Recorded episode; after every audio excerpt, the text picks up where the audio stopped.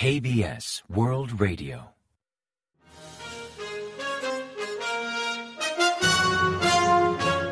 Informativo de KBS World Radio. Bienvenidos un día más al informativo de KBS World Radio. Les habla Javier Castañeda y tras el saludo les avanzamos los principales titulares del día 30 de enero. Corea del Norte lanza más misiles crucero hacia el Mar del Este. Estados Unidos vigila los movimientos balísticos norcoreanos. Si Rusia vence a Ucrania, motivaría a Beijing y a Pyongyang a usar la fuerza militar. El presidente se compromete a digitalizar 1.500 servicios públicos.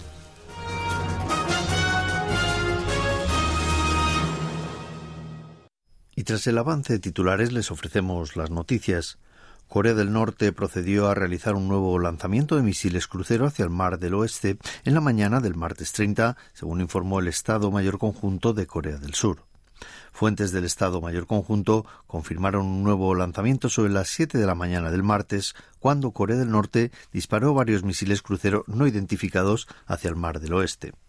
Actualmente están llevando a cabo análisis precisos de los proyectiles en coordinación con las agencias de inteligencia de Estados Unidos, al tiempo de reforzar la vigilancia sobre los movimientos norcoreanos. En tanto, se informa que el recorrido de los misiles fue de aproximadamente 1.500 a 2.000 kilómetros. Se trata del tercer anuncio del Estado Mayor Conjunto sobre lanzamientos de este tipo de misiles norcoreanos en lo que va de mes. El 24 de enero, Corea del Norte lanzó varios misiles crucero de nueva generación, bautizados como Pulhuasal 331, hacia el Mar del Oeste desde Pyongyang, y el día 28 de enero disparó otros dos misiles del mismo tipo desde el mar al frente a la ciudad de Simpo, en la provincia de Hamgyong del Sur. En tanto, el Pentágono ha anunciado que sigue de cerca las recientes pruebas de misiles crucero de Corea del Norte, al tiempo de reiterar su sólido compromiso de defensa hacia Corea del Sur y Japón. Durante una rueda de prensa ofrecida el lunes 29, Sabrina Sain, segunda portavoz del Departamento de Defensa estadounidense, explicó que pese a no poder datos concretos, la postura estadounidense sobre los programas militares de Corea del Norte es clara, al igual que el compromiso de seguridad y defensa con Corea del Sur y Japón. Sobre la reciente advertencia de Rusia a Corea del Sur, señaló que los países que comparten las ideas de Estados Unidos se solidarizan en dar apoyo a las naciones democráticas invadidas por países vecinos y dijo sentirse muy orgullosa de la alianza creada entre esos países para ayudar a Ucrania.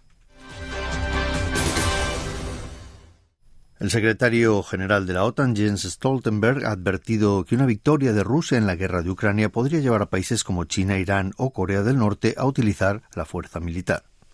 Durante una rueda de prensa conjunta ofrecida el día 29 en Washington, tras finalizar un encuentro con el secretario de Estado estadounidense Anthony Blinken, Stoltenberg destacó que una victoria de Rusia podría empoderar a Irán, Corea del Norte o China, afectando la seguridad de Europa y de Estados Unidos. Destacó que ayudar a Ucrania beneficia a todos y aseguró que los aliados de la OTAN, incluyendo Estados Unidos, seguirán brindando apoyo a Ucrania, reiterando que una victoria de Putin sería una tragedia para Ucrania y un peligro mundial. También advirtió que hoy es el problema de Ucrania, pero mañana podría ser el de Taiwán y, por tanto, apoyar a Ucrania es defender su territorio y soberanía en interés de todos. El presidente surcoreano Yoon Suk-yeol se ha comprometido a digitalizar íntegramente unos 1.500 servicios públicos durante los próximos tres años, incluyendo más de 420 para finales de año. Así lo expresó el mandatario el martes 30 durante el séptimo foro Digitalización para la Coexistencia, Protección de los Derechos del Pueblo, que tuvo lugar en el Centro de Apoyo Empresarial de la Segunda Tecno Valley de Pangyo. Señaló que para los propietarios de tiendas y pymes supone una gran carga desplazarse de un lugar a otro para realizar tareas administrativas, comprometiéndose a derribar las barreras entre organismos públicos y ofrecer un servicio personalizado y conveniente para los ciudadanos. Asimismo, prometió reforzar el papel del Gobierno para proteger a los consumidores y anunció que adoptará rigurosas medidas contra los juegos fraudulentos que generan ingresos y obligan a cerrar servicios prematuramente. Por último, el presidente señaló las limitaciones de las consultas médicas en línea que quedaron restringidas tras la pandemia, asegurando que hará todo lo posible por resolver los problemas existentes y mejorar el servicio médico en línea.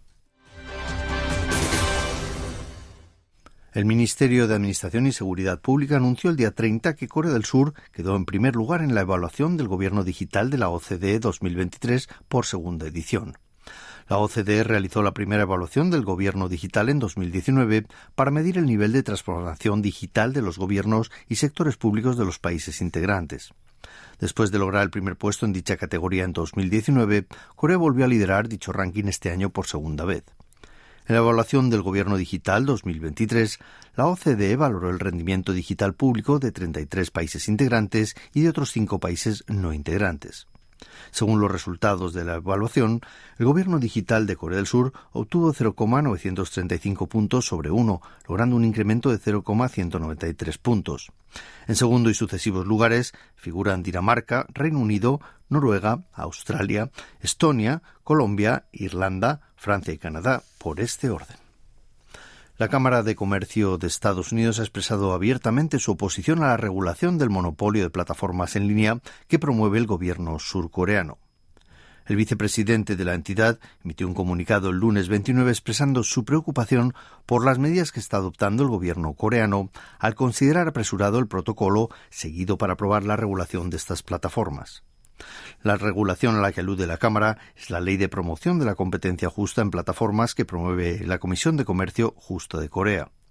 En base a dicha norma, se estima que designarán de antemano las grandes empresas de plataformas que dominan el mercado como operadores dominantes, prohibiendo prácticas injustas como favoritismo o competencia ilegal.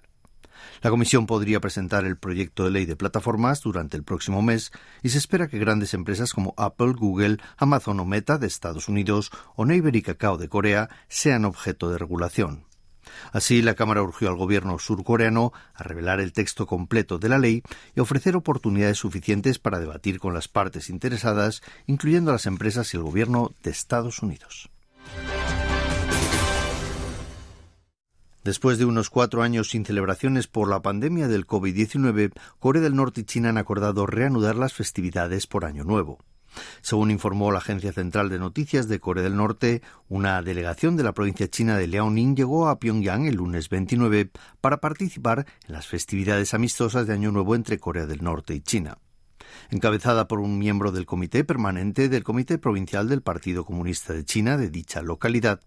La delegación comenzó su visita con una recepción de Kim Kwang-il, vicepresidente de la Asociación de Amistad entre Corea del Norte y China. Los eventos de amistad por Año Nuevo entre ambos países se celebraron de forma constante hasta enero de 2020, cuando quedaron interrumpidos por la pandemia del COVID-19. Pero en 2024 se conmemora el 75 aniversario de establecimiento de relaciones diplomáticas entre Corea del Norte y China, y ambos países han venido reforzando los intercambios a través de diversos canales, incluyendo los encuentros de alto nivel.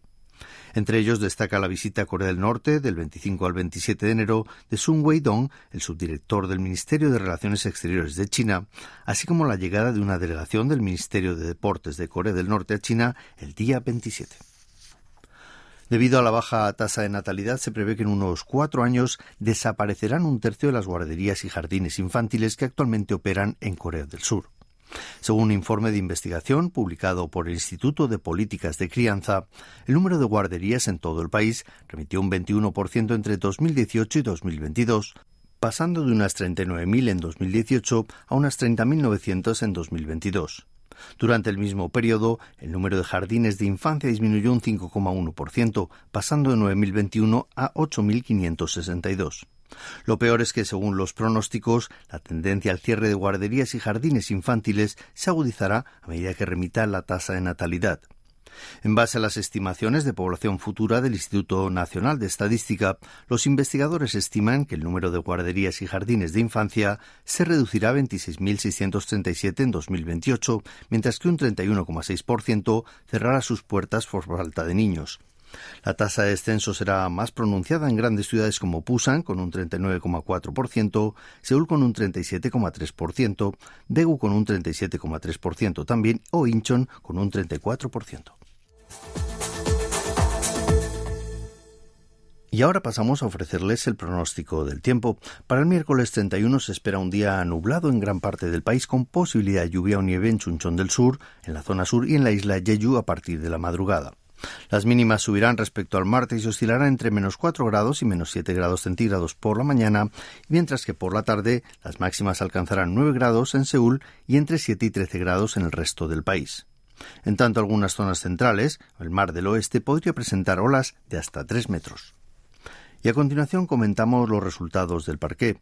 El COSPI, el índice general de la Bolsa Nacional, perdió el suelo de los 2.500 puntos apenas un día después de haber superado dicha línea. Así el COSPI finalizó el martes 30 en 2.498,81 unidades, un 0,07% menos que el lunes. En tanto, el COSDAC, el índice tecnológico, remitió un 0,03% hasta situarse en 818,86 puntos.